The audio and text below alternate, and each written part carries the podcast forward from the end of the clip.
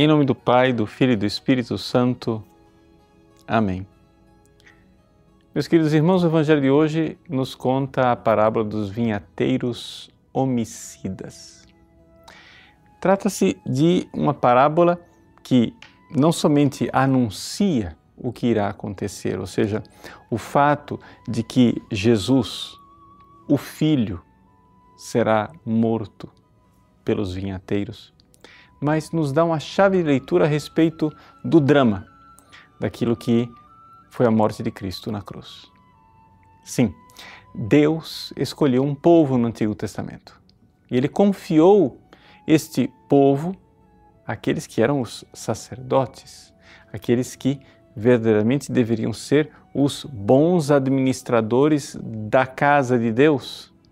Pois bem, que tristeza, que, que drama terrível o fato de que exatamente os sacerdotes, ou seja, aqueles que deveriam zelar pelas coisas de Deus, são aqueles que irão matar o próprio Filho de Deus, que é enviado ao mundo para a nossa redenção.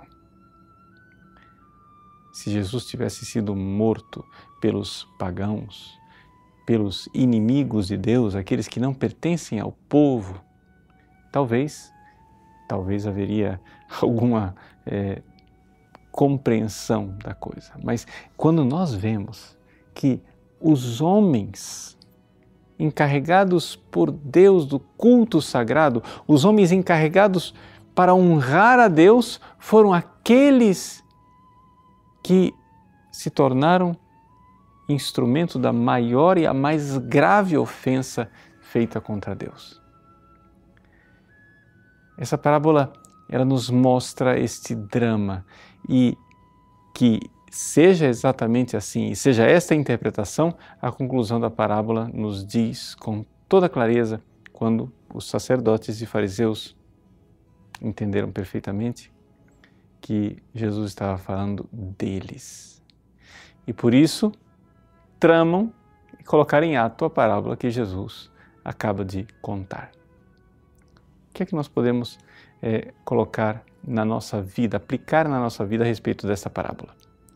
Bom, em primeiríssimo lugar, nós todos, absolutamente todos nós, devemos compreender uma coisa. Nós somos escolhidos de Deus.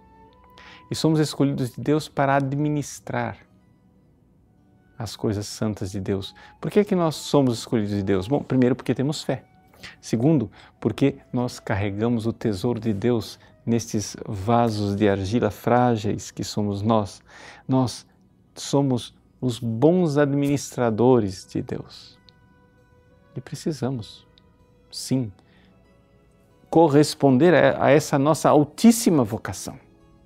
Mas é exatamente pelo fato de termos uma altíssima vocação que os nossos atos podem ser os mais vis e os mais ofensivos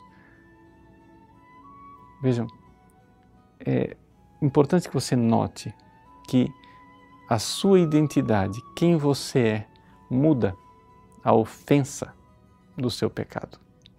Uma coisa é você dizer: Ah, eu ontem cuspi no rosto de uma mulher.